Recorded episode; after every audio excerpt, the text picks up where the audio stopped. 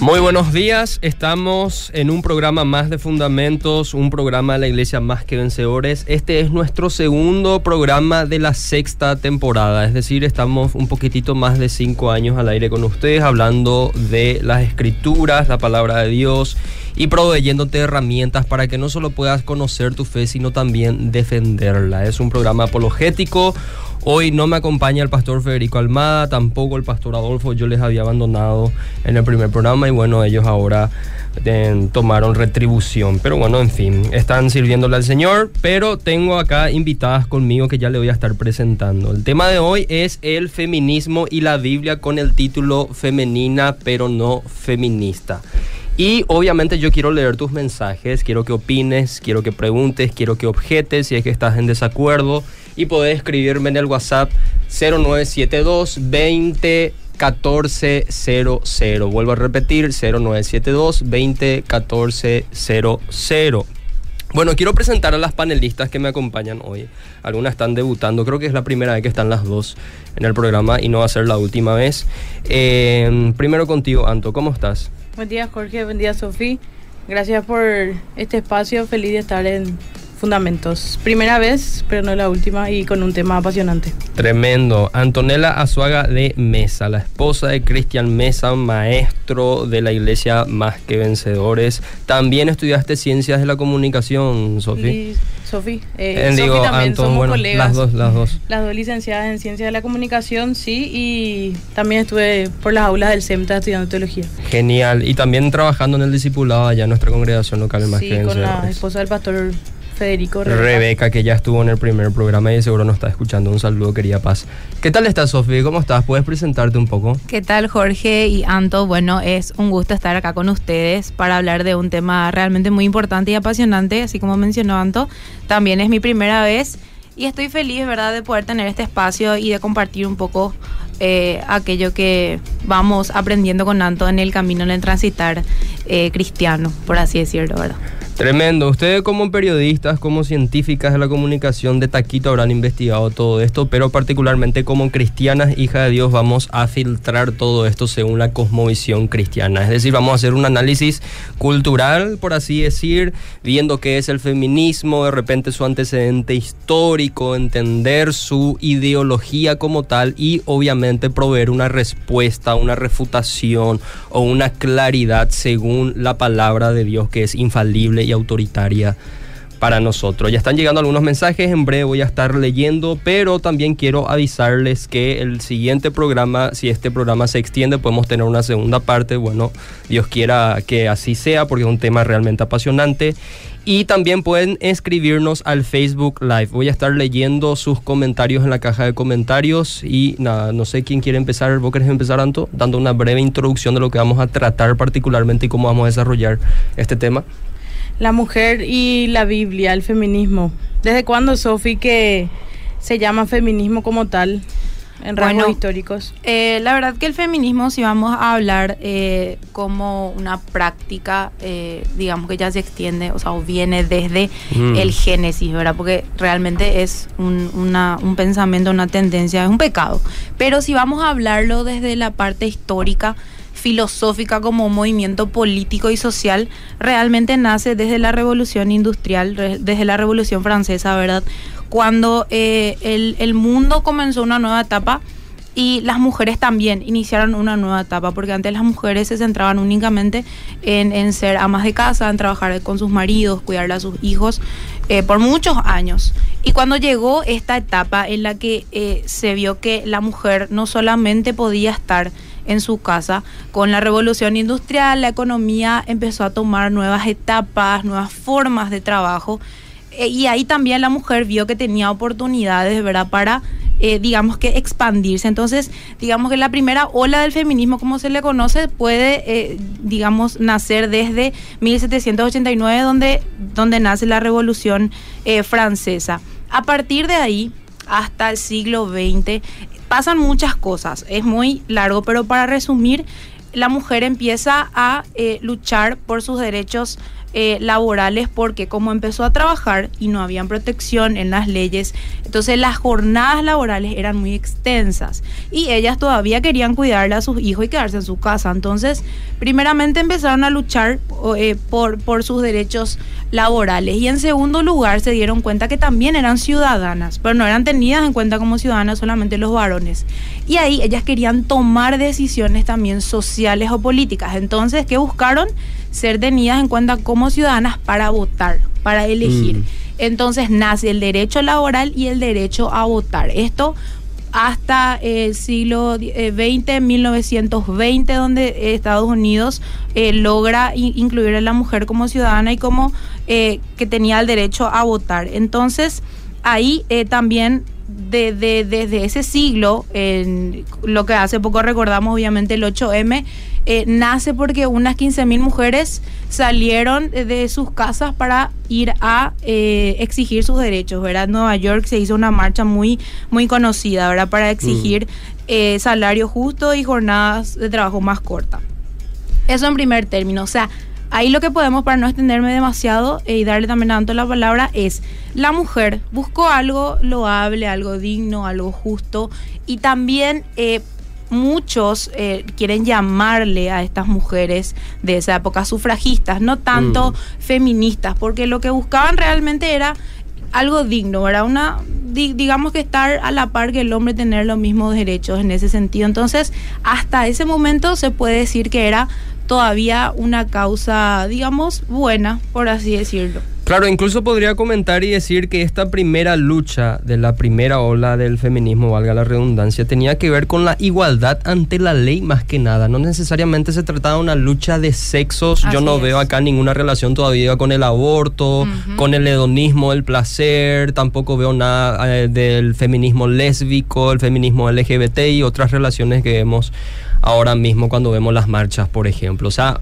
es completamente legítimo, tiene sentido y me parece válido. Incluso te diría que muchos de esos movimientos iniciales fueron correspondientes a la doctrina bíblica, es decir, fueron consustanciales a la doctrina bíblica porque muchas de estas mujeres de la antigüedad de aquel entonces apelaron a las escrituras para decir que ambos son imagen y semejanza de Dios, por ende tienen los mismos derechos intrínsecos en virtud del valor intrínseco que todos tienen por ser imagen de Dios.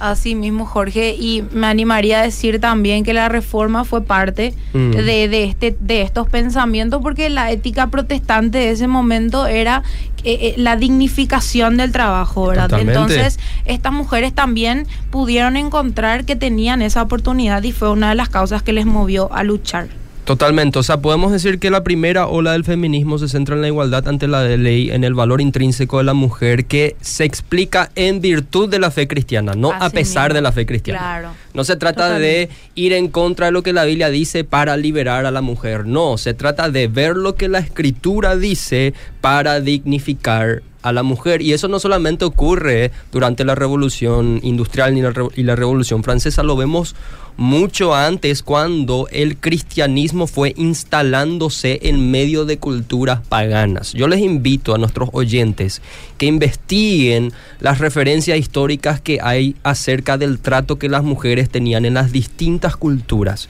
Las culturas asiáticas, la cultura griega, la cultura babilónica, la cultura cananita, incluso la cultura Em, judía ortodoxa tradicional de aquel entonces donde las mujeres no, no eran tenidas en cuenta en absoluto. De hecho, algunas culturas como las asiáticas nacía una mujer, veía que era del sexo feminismo y la arrojaban al río porque no tenían valor.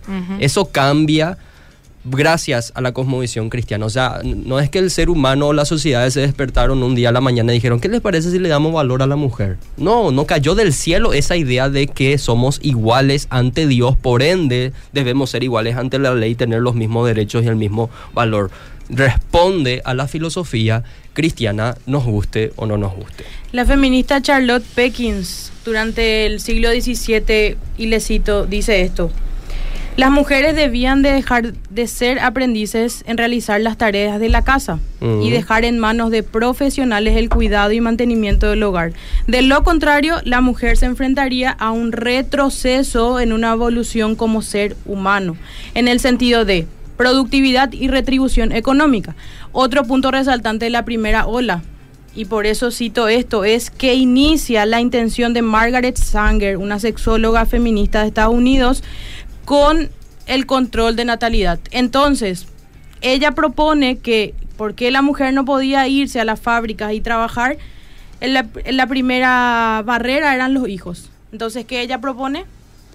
Desechar a los hijos, controlar el creciente deseo de la mujer la de ser llamada madre. planificación familiar, La que- que, planificación tiene un nombre lindo, pero detrás oculta algo. Hay Ases- otra intención. asesinar la maternidad porque es Sí. un estorbo para los privilegios y los deseos de la mujer. Qué interesante. Detrás de esta frase de Charlotte, obviamente, están las eh, feministas evolucionistas que asumen que la mujer no evoluciona en la casa, se queda estancada en la casa. Y bueno, acá vemos el primer rasgo. Si bien inicia con la primera ola la intención de que la mujer pueda decidir si tener o no hijos, pero ya en la segunda ola vemos el realmente la, la consumación Sí. de este hecho, ¿verdad? Y vamos a ver un poco los rasgos de la segunda ola, Sofi. Lo- los rasgos de la segunda ola, o vamos a decirle que el- la evolución de la primera a la segunda, eh, uno luego, un dato interesante es que la segunda ola, o las olas como se conocen, nace de una escritora eh, que se llamaba Lear, es de apellido Lear, eh, acá tenía el nombre, se me fue, pero eh, ella escribió una, un libro que se llamaba La segunda ola feminista y por eso nomás se le pone primera ola, segunda y tercera ola. Mm. Entonces, los roles tradicionales del género y la familia fueron las causas de estudio en esta segunda ola a partir de 1950 hasta 1980 y hay dos eh, feministas muy conocidas Simone de Beauvoir y Kate Millett. Ellas fueron las propulsoras eh, del pensamiento feminista de estos años. ¿Y qué es lo que buscaron? Ellas buscaron cuestionar que la mujer se quede en la casa, básicamente.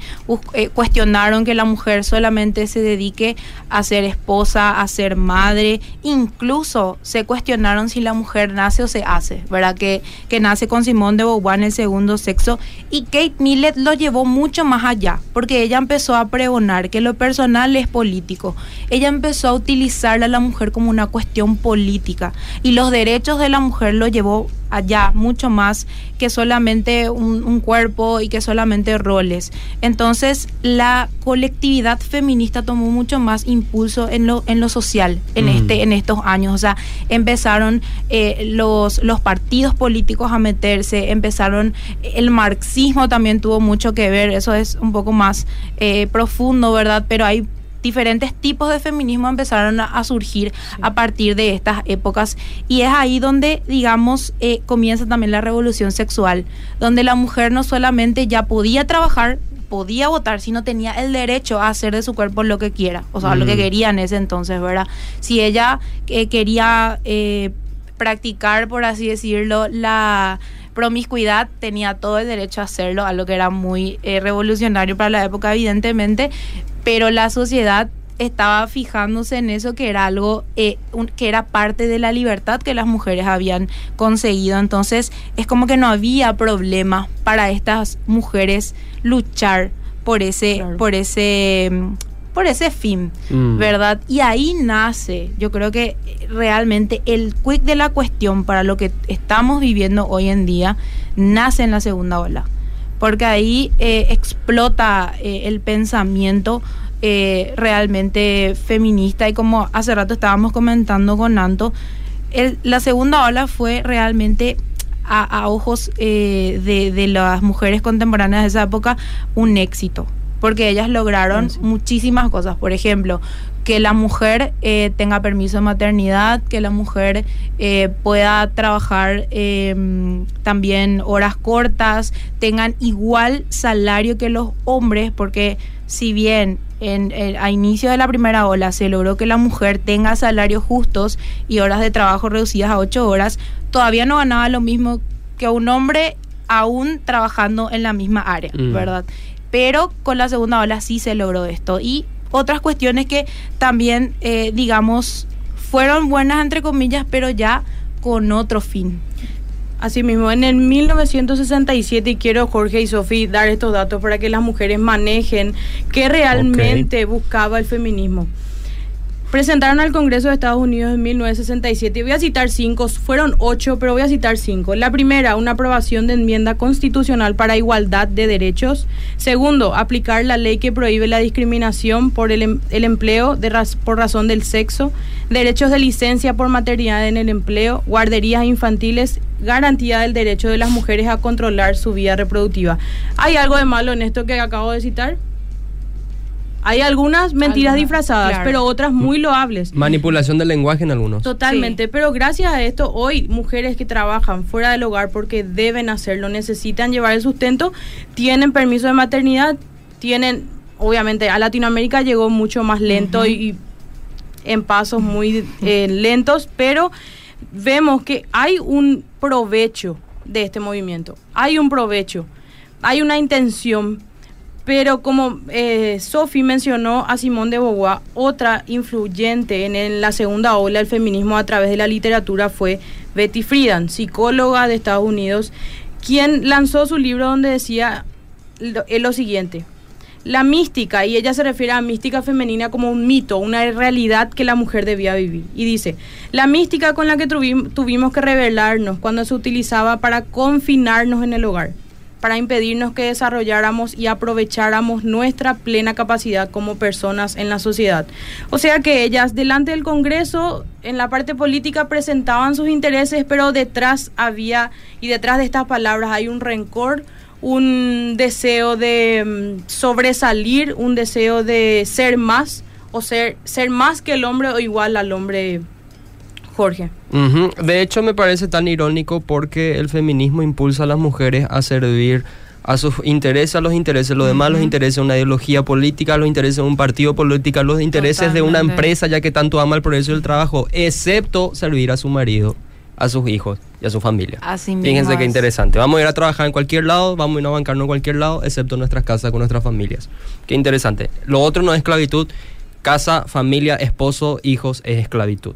Bueno, en algo que me llama mucho la atención y según yo estuve investigando, el feminismo de primera ola, nosotros vemos una relación positiva con el cristianismo. Las olas siguientes, sobre todo las modernas, a partir de la ilustración, particularmente siglo XVIII, en adelante nosotros ya vemos una lucha directa, violenta, diametral en contra de la fe cristiana. ¿Por qué? Porque el feminismo como tal o sea, como conocemos hoy día, necesita una tierra fértil donde germinar. Y esa tierra fértil, dice Miguel Núñez en su libro Revolución Sexual, un libro que ya muchas veces estuve presentando, dice Miguel Núñez que esa tierra fértil donde este tipo de feminismo puede germinar es el secularismo que nace en la ilustración del siglo XVIII. ¿Qué es el secularismo? Bueno, quiero citar a, por ejemplo, Albert Moller, que dice lo siguiente, la secularización es un proceso sociológico en el que las sociedades se vuelven menos teístas a medida que se modernizan, conforme entran en condiciones de una modernidad más profunda y progresista, las sociedades dejan de la se alejan de la fuerza vinculante de las creencias religiosas y de las creencias teístas en particular. ¿Qué está diciendo en pocas palabras? La secularización, seculum, la palabra mundo, da la idea de lo siguiente seamos laicos, mundanos y saquemos a Dios de la ecuación y de las esferas públicas de nuestra vida. Por eso hay indignidad cada vez que se menciona a Dios en un colegio público, en el Congreso, en cualquier parte. ¿Por qué? Porque Dios es algo que vos tenés que vivir en las cuatro paredes de tu intimidad y ya no en las esferas públicas. Eso es algo que se instaló desde el siglo XVIII y como tierra fértil ha hecho que germine el neoateísmo, la revolución sexual, eh, la ideología LGBT y por supuesto este feminismo que se caracteriza por odiar directamente a Dios. Como dice Francis Schaeffer, todas estas mujeres tienen un lema. ¿Cuál es el lema? No queremos ningún absoluto y ningún estándar de autoridad. Y el estándar de autoridad que siempre las estuvo regulando y molestando es la Sagrada Escrituras.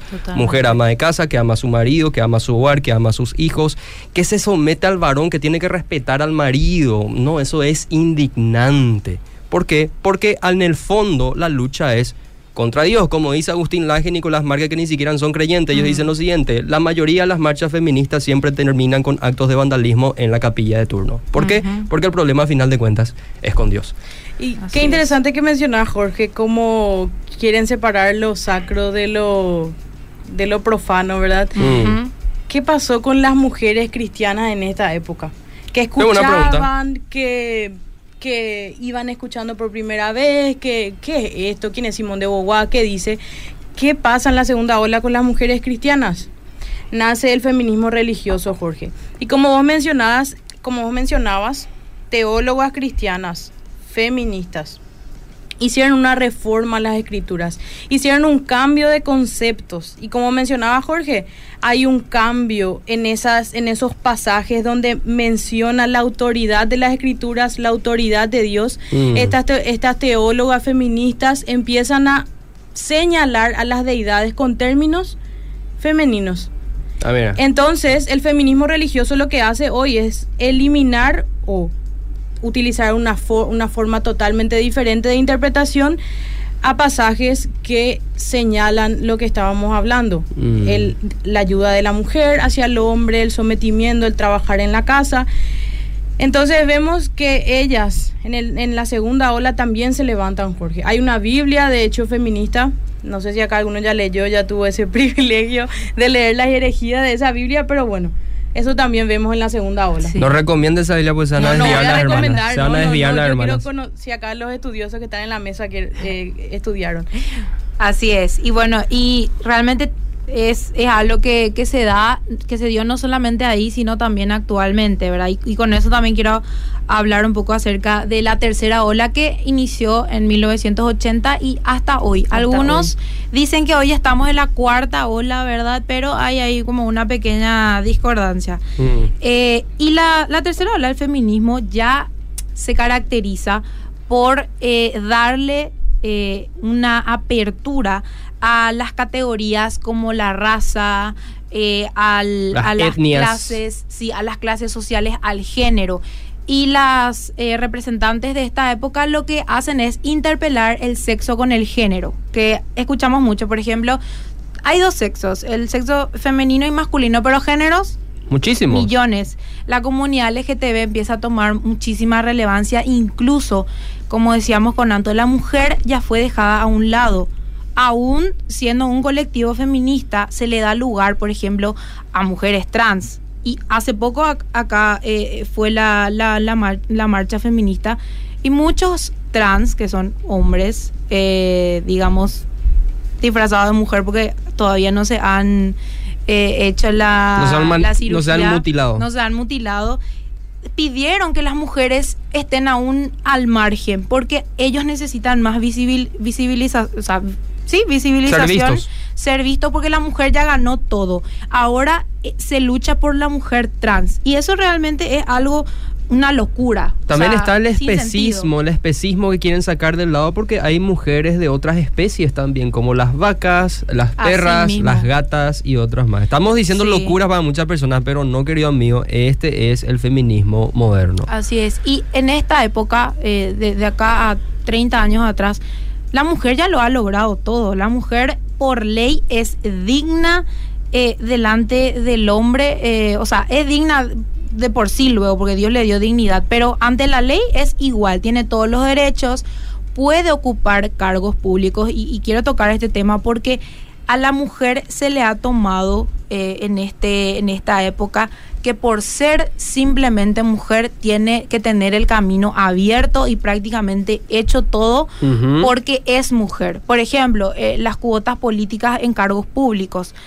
Muchas mujeres, y acá en Paraguay también ocurrió, quieren llegar a ocupar un espacio en el Congreso o, o incluso ser presidenta. O sea, ser presidenta va a ser un poco difícil, pero en el Congreso quieren entrar ahí solamente porque son mujeres. Quiere- querían ocupar en, en listas eh, espacios sin que realmente se les elija, sin que, la- sin que realmente otra mujer vote por ella. Porque hoy una mujer no, no le vota a otra porque es mujer, o sea, no se vota por eso. Entonces, lo que, a lo que quiero llegar es que la tercera ola del feminismo ya no, ya, ya desvirtuó la lucha inicial. Hoy se le da mucha prioridad al aborto, eh, se le da mucha prioridad a las, a la, a las, a, las causas eh, de los homosexuales, el matrimonio homosexual, no estoy hablando de, de, de, forma discriminativa, sino que se le quiere dar eh, mucho pie a lo que ellos quieren lograr con las leyes, ¿verdad? Mm. O sea, ya hay otra causa.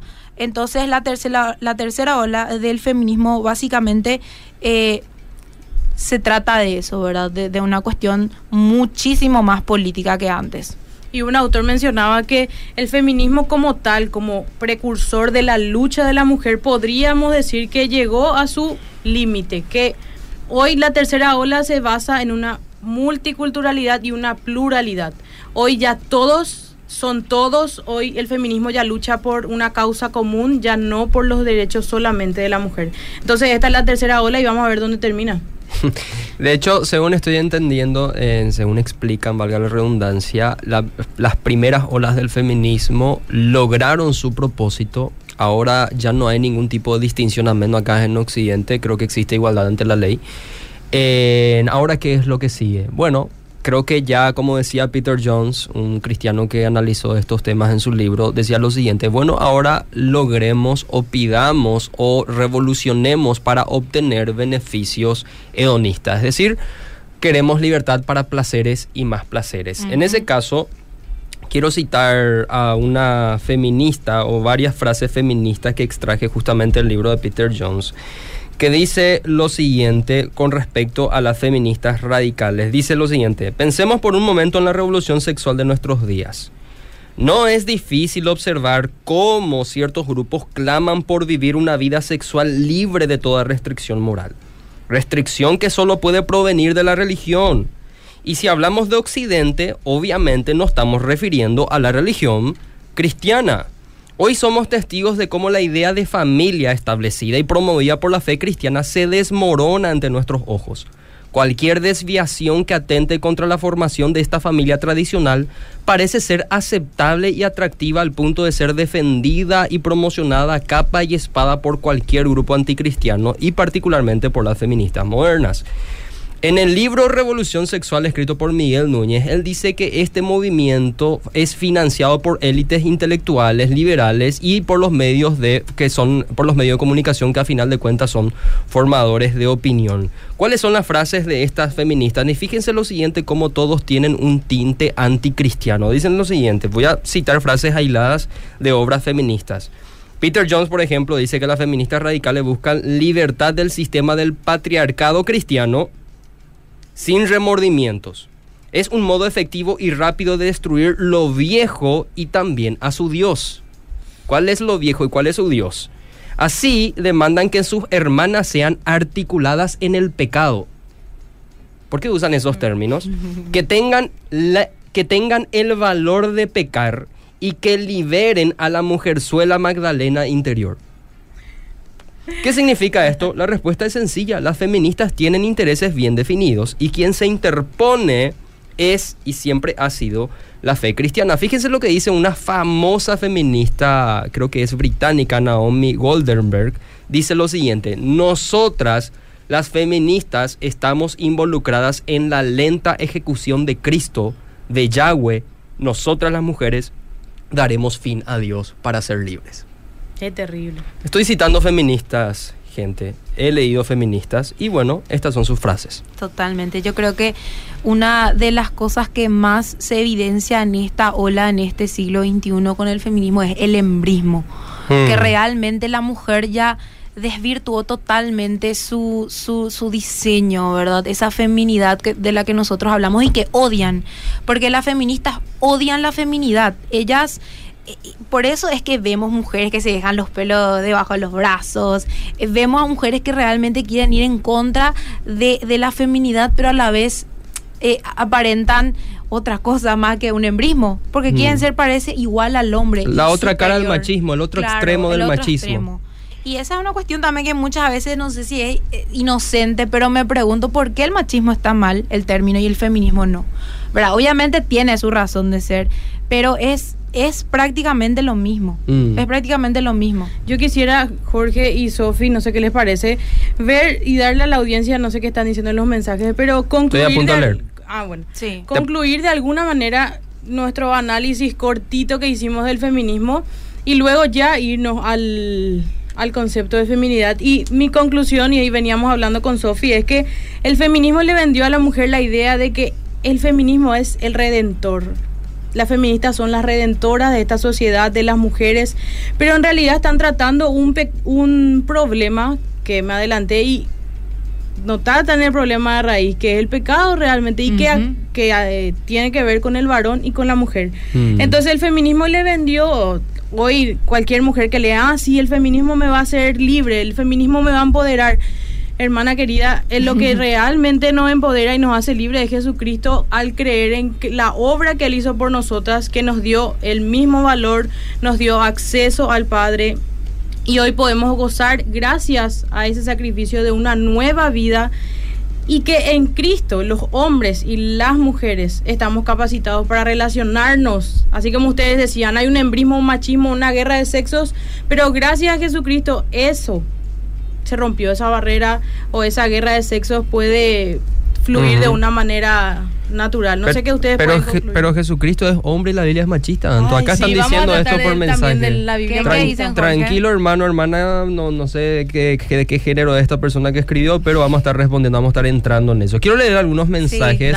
Buenos días, bendiciones, una consulta. Entonces la palabra, esto es muy interesante, entonces la palabra feminicidio puede tener relación con el feminismo en la actualidad, sí o no? ¿Qué opinan? La verdad es que ese es un tema, eh, un término legal, ¿verdad? Eh, hoy tenemos la ley 5.777 eh, de la ley feminicidio en Paraguay y tiene sus tipificaciones, pero realmente hay todavía una, a ver cómo puedo explicar para ser sencilla, es un, término realmente que tiene relación con el, con la, con la relación, o sea, una mujer que es asesinada en manos de su novio. Esa es la relación del feminicidio, básicamente. Seguramente un abogado va a poder explicar mejor, pero ese así es acuñado el término por la relación que había en esa, eh, en, esa pareja. Particularmente yo creo que existe una carga ideológica en el término. ¿Por qué? Porque se utiliza el concepto para demostrar que existe violencia sistemática en contra de la mujer cuyo promotor principal es el varón, el macho, es decir, el sistema y el patriarcado. O sea, la violencia de género, conocida como la, la violencia, de género. Particularmente yo entiendo, según creo que la Organización de las Naciones Unidas establece una definición de lo que es feminicidio y es aquella violencia que se ejecuta en virtud de las condiciones de género de esa persona. Es decir, así como los nazis salían a matar judíos por ser judíos, los hombres salen a matar mujeres por ser mujeres. Básicamente. Pero me parece un, perdón el término, un disparate que todo el tiempo o cada vez que una mujer sufre violencia por parte de un hombre, necesariamente tenga que ser feminicidio. Me parece una manipulación, me parece diseñar, por así decir, una problemática que quizás no existe y lo peor de todo, te pone un paradigma o oscurece la situación para que vos realmente puedas investigar el verdadero trasfondo. ¿Y cuál puede ser? ¿Cuál puede ser el verdadero trasfondo? Bueno, puede ser el alcohol, la drogadicción, falta de educación, los celos, un montón de cosas y no necesariamente feminicidio, que no le hace ningún bien a la mujer analizar el verdadero problema de raíz de por qué sufre violencia. Y este término, sobre todo por los medios amarillistas, está más fomentado, Claro, y sin, y, sin ningún tipo de responsabilidad. Ahí, ahí bueno, Totalmente. Es como, es como, es como decir que cuando una mujer, una mujer asesina a un varón que es machinicidio. exacto. no, bueno, bueno, en fin. Acá preguntan, acá ya hacen en forma de pregunta, ¿es la Biblia machista? Es la Biblia machista. Vamos a entrar en eso en breve. Vamos a ver si Jesús realmente era machista. Vamos a ver cuál es la cosmovisión bíblica en cuanto a la mujer. Yo veo eso y yo como varón observo el compromiso que el varón tiene que tener con la mujer y, analizando otras religiones no existe algo similar al valor que la fe cristiana da a la mujer.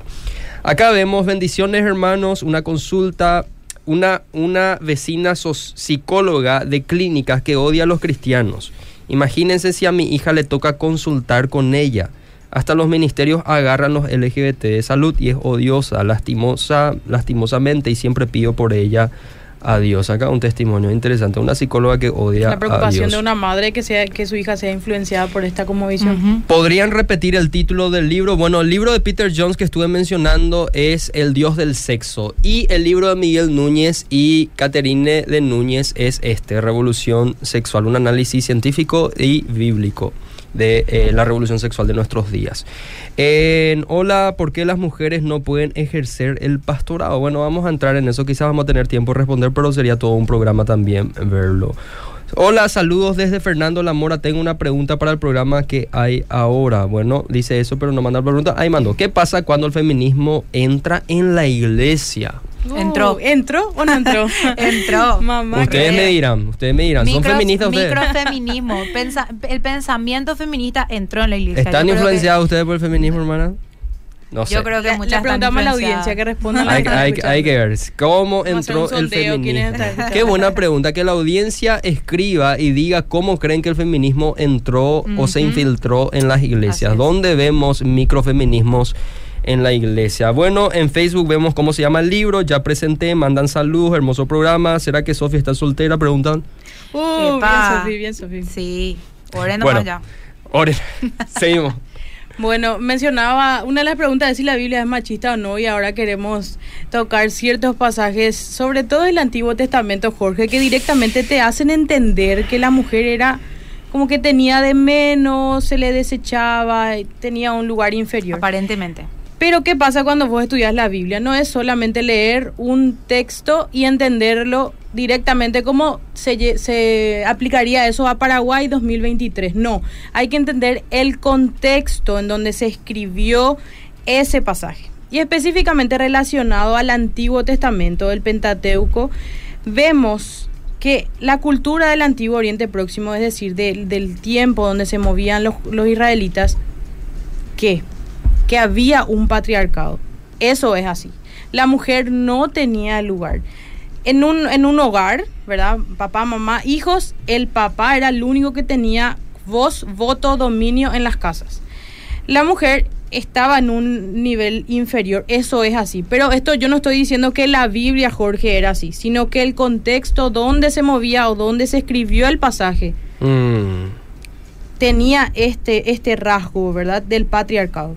Totalmente. Entonces, por eso, eh, una, de, una de, la, de los versículos que voy a tocar y que la gente que está ahí pueda ver, Éxodo 20:12, en donde este, este versículo es súper conocido, honrar al padre y a la madre. A nosotros nos suena algo lógico, algo evidente, algo, bueno, lógico. Pero ¿qué pasó? Este famoso mandamiento, en realidad lo que está haciendo Dios al escribir esto es que se le dé un valor a la mujer. Mm. Porque si nos íbamos a guiar por el patriarcado de esa, de esa época es honrar al padre. Claro. Honrar a tu padre, padre varón, y tendrás una larga vida. No, acá se está diciendo honra a tu padre y a tu madre. Esto es solo uno entendiendo ese contexto y le da mucho valor a la mujer al trabajo de, de- de crianza y maternidad que hace una mujer. Entonces, Amén. ese es el primer versículo ya que le da Controversial. controversial. El segundo, muy conocido también y argumentos feministas dicen esto. En Génesis 3:16, ¿qué pasó ahí? La gran caída, ¿verdad? Lo primero que dicen las feministas es, ¿por qué se le hace culpable a Eva si Adán estaba ahí? ¿Por qué se le culpa a Eva? Y esto es hacer una lectura rápida, porque en realidad lo que, ¿qué, qué pasa cuando Dios le llama, le llama a Adán luego de esto? ¿Qué pasa? Luego del- de, lo sucedido de que Eva come la, la- la fruta y le da a su esposo. ¿A quién Dios le hace responsable? A Adán que estaba a cargo. Directamente. Él no dice, Eva, vení, ¿dónde estás? No. A Adán. Acá vemos que desde la creación, desde que Adán estaba solo y Dios crea una ayuda ideal, una ayuda idónea para ese varón, Dios está poniendo un orden, un propósito tenía que Adán sea cre- cre- creado primero y luego Eva.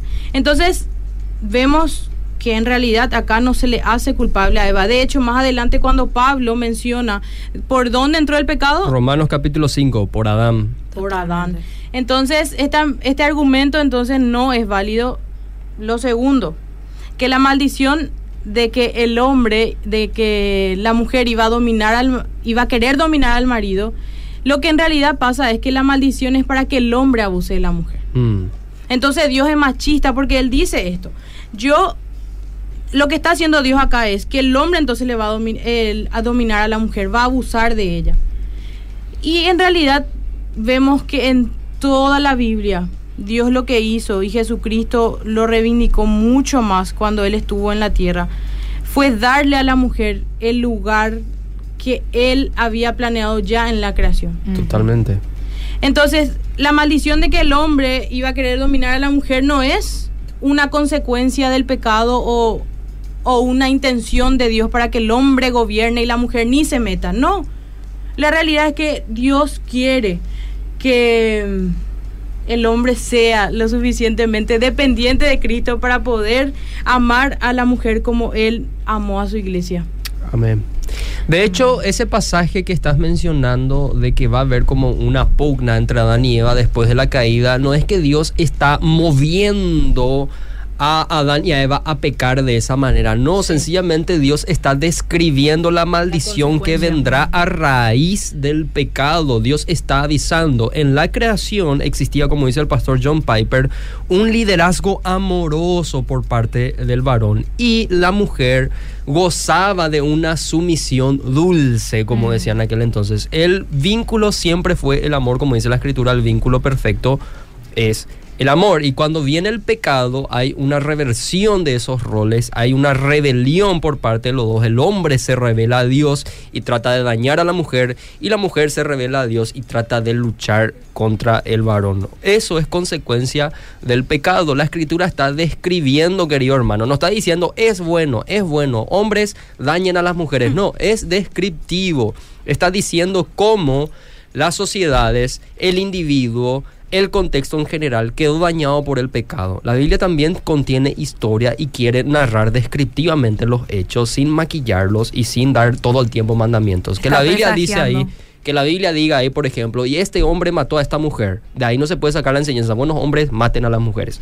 No, dejen a la Biblia describir y vean cómo posteriormente Dios irá redimiendo todo eso, como ya ocurre a partir de, Cristo. Hay un mensaje particular, Sofi, dice una pregunta, se va, va dirigido a vos. Dice, buen día, Sofi recién dijo que el machismo y el feminismo hoy día es igual.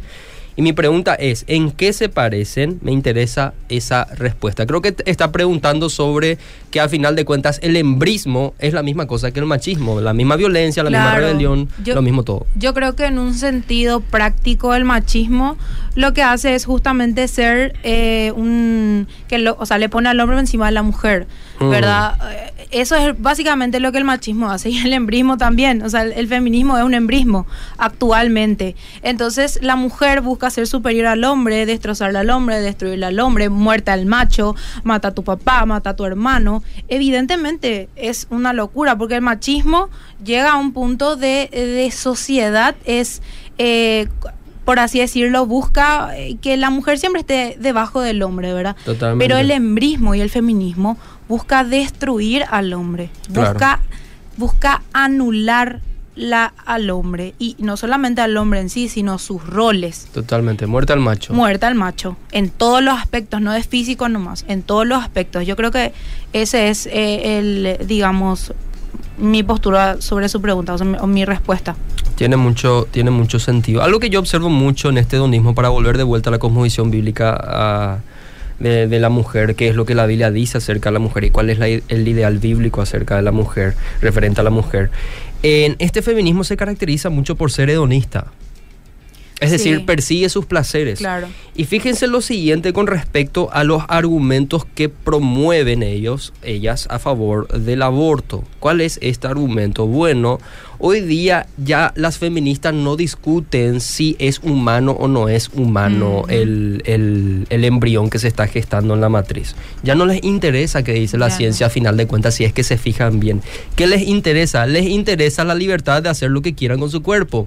Incluso a costa de la vida que ellas entienden que es vida, pero que vale menos que sus intereses. Claro. ¿Con qué, ¿A qué me estoy refiriendo? Bueno, si el embrión o el bebé, ese ser humano que se está gestando allí, va a afectar la calidad de vida de la mujer, es decir, sus placeres, hedonismo, mátenlo. ¿Por qué tiene que interferir?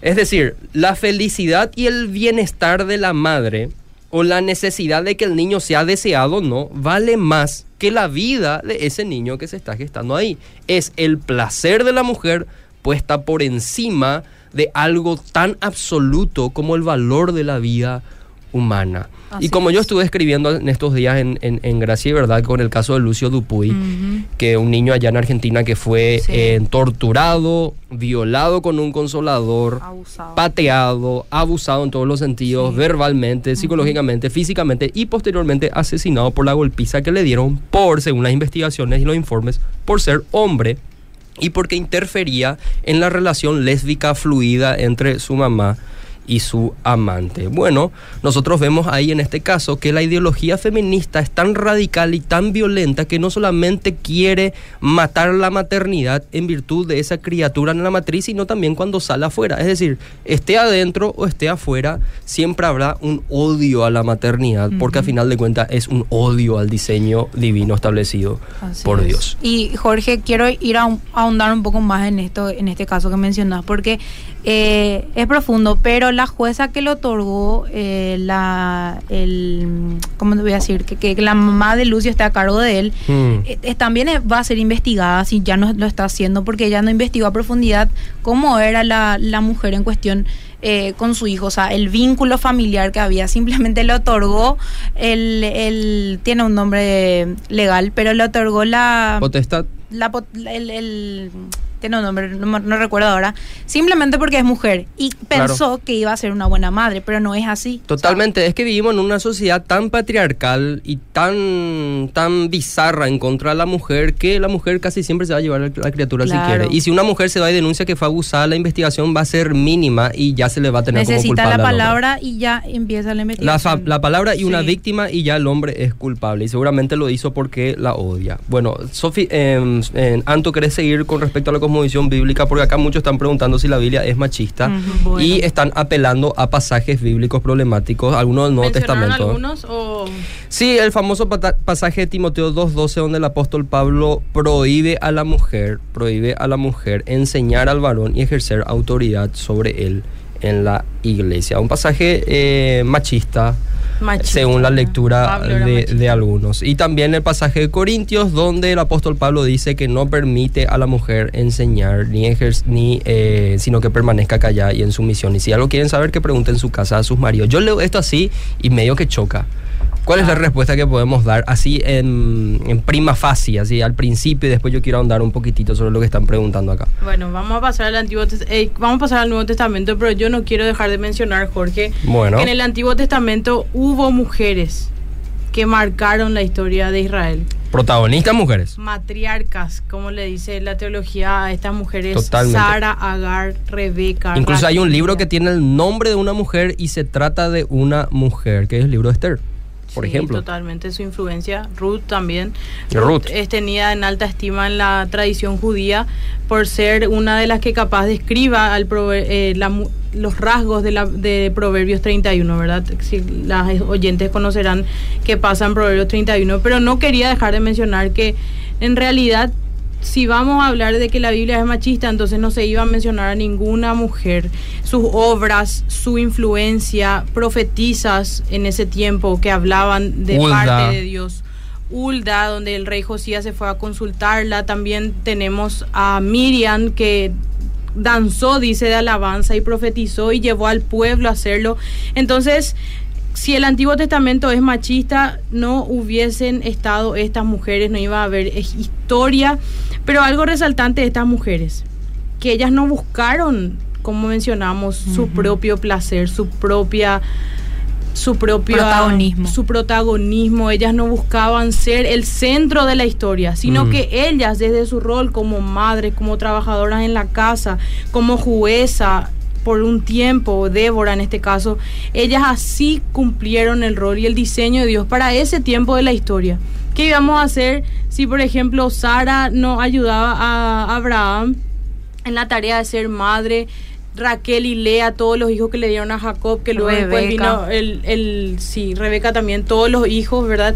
El pueblo de Israel. Entonces, es importante mencionar esto, que estas mujeres no, no son feministas o no se les empoderó de alguna manera, al contrario. Ellas desde su rol como madres, como esposas, fueron ayudadoras idóneas para ese tiempo de la historia. Totalmente. Y eso con relación al Antiguo Testamento, Jorge. Entre paréntesis nomás, Sí. Anto, y si es tan denigrante ser ayudadora, porque muchos dicen, o sea que somos ayudadoras, nomás tipo empleadas. Tranquilo nomás, hermano, hermana, que al mismísimo Dios de los cielos también se le describe como nuestro ayudador. El Espíritu Santo es nuestro ayudador. Así que si el término fuese peyorativo en la Biblia, no se aplicaría No se al. Dios que la inspiró, que es Claro. el sumo de toda la creación. Así mismo. Jorge, y en el, en el Nuevo Testamento, cerramos Antiguo Testamento porque nadie de la audiencia preguntó pasajes. Mira qué interesante, che. Me, me alegra un poco porque el Antiguo Testamento lo que a mí me, Me me tra- dar me- más trabajo. Sí. ¿eh? me trabaja un poco, pero preguntan sobre el Nuevo Testamento y sobre el pastorado y sobre el rol según el concepto neotestamentario. Bueno, mujeres en el Nuevo Testamento. Ya en Jesucristo vemos, ¿verdad? Se conoce que Jesucristo le dio lugar a una prostituta, a una samaritana, que en ese tiempo los samaritanos eran desechados, considerados escoria de la sociedad, y Jesucristo fue a hablar con esta mujer cuando le pide que le dé agua. También Jesucristo fue maravilloso en todos los sentidos con relación en su relacionamiento con la mujer, pero yo quería tocar justamente qué hizo Pablo, qué hicieron los apóstoles con las mujeres, qué rol cumplieron ellas y me viene el nombre de Lidia, Jorge y Sofía Wow. en Hechos 16. ¿Qué hace, ¿Qué hace Lidia? Lidia es una mujer trabajadora, vendedora de púrpuras. En ese tiempo las púrpuras muy costosas, es decir, que esta mujer tenía un buen negocio, un buen pasar, tenía un sustento económico grande. ¿Y ella qué hace? Le escucha a Pablo la predicación. Le invito a las oyentes que lean también mejor la conversión de Lidia en Hechos 16. ¿Y qué pasa? Ella lo primero que hace es invitarle a Pablo a su casa. Dice, quédense en la mía, yo les voy a hospedar, yo les voy a recibir, les voy a servir comida, les voy a dar un lugar para dormir. ¿Qué diría hoy una mujer que escucha eso? Yo quiero ser como vos, Pablo, quiero ser, liderar, también quiero estar ahí, llevar a todas las naciones. Y no tiene nada de malo, en cierto sentido. Claro. Pero ahí nace de la comprensión de una mujer de cuál era su trabajo. Vemos la iglesia primitiva cómo se desenvolvió en hechos. Las mujeres abrían su casa, Jorge, para recibir a los siervos de Dios, para que estos puedan predicar la palabra y el evangelio siga corriendo. Eran excelentes anfitrionas. Eran excelentes anfitrionas. Y vemos también cómo las mujeres, Pablo, en, eh, sostienen el ministerio de Pablo y Pablo las menciona en muchas de sus cartas. Entonces, acá hay un papel mega trascendente de las mujeres ayudando Mm. económicamente, abriendo la casa. Las amas de casa saben lo que es abrir la casa, preparar la comida para tanta gente. En ese tiempo no había microondas, no había lavarropas. Dios mío, Saben administrar. saben admini- sabían administrar los ingresos. Entonces, ese concepto de que estar en mi casa es estar sin hacer nada, que el feminismo le, le tilda así a las amas de casa, creo que es irreal. Y eso lo vimos con el cristianismo y el avance del evangelio por medio de aquellas mujeres que decidieron cumplir su rol de ayudadoras, de, de amas de casa. Totalmente, está desvirtuado la gestión de hogar, porque la mujer realmente es eh, aquella que se encarga de, de la estructura de su casa en un sentido de que todo esté bien organizado y eso es algo sumamente difícil, tanto más que nadie sabe, ¿verdad? Y las mujeres que ya están casadas o quienes viven eh, ya de manera independiente. Entonces yo creo que hoy desvirtuar algo tan, un trabajo tan difícil de llevar a cabo es simplemente porque uno no lo está pasando. Totalmente. Entonces es, es inaudito. Y es esa mujer mantenida, que se le tilda de que está en la casa y es mantenida desde ese principio. O sea, vamos mal en claro. concepto, ¿verdad? Mm. Porque lo que pasa es, soy mantenida si es que me quedo en mi casa a ver Netflix. Totalmente. Si es que no me dedico al corazón de mi esposo y mis hijos. Totalmente. Ustedes saben que están lloviendo los mensajes. Mira, ahora que faltan cinco minutos para terminar, Jorge. Justo cerrando, seguramente habrá una segunda parte. Y buen día, excelente programa. Bueno, está bien que la mujer use pantalones en la iglesia, usa sigue hermana, siempre y cuando con- sea con pudor y modestia, pues somos la escritura de la Biblia, no te regula nada al respecto más que siempre promover santidad. Preguntan acá, antes que termine el programa, está buenísimo, paso a estos temas, me acuerdo que tenía una amiga que había faltado el respeto y le dije que no estaba bien, entonces cuando le dije que fue molesto y no estaba bien, me dijo que cómo voy a ofender a una mujer. Bueno, está describiendo a una conocida suya que se ofendió. Hola hermanos, ¿y por qué el apóstol Pablo no quiso que las mujeres no hablen en las congregaciones? Bueno, ya voy a entrar en eso. Dice, es costumbre que en los países larguísimo este mensaje, vamos a estar leyendo después. Podemos hacer un movimiento de mujeres cristianas e ir a las marchas, pero con carteles de amor e igualdad y marcar esa diferencia. Se pregunta, ¿por qué acaso nosotros no hacemos presencia?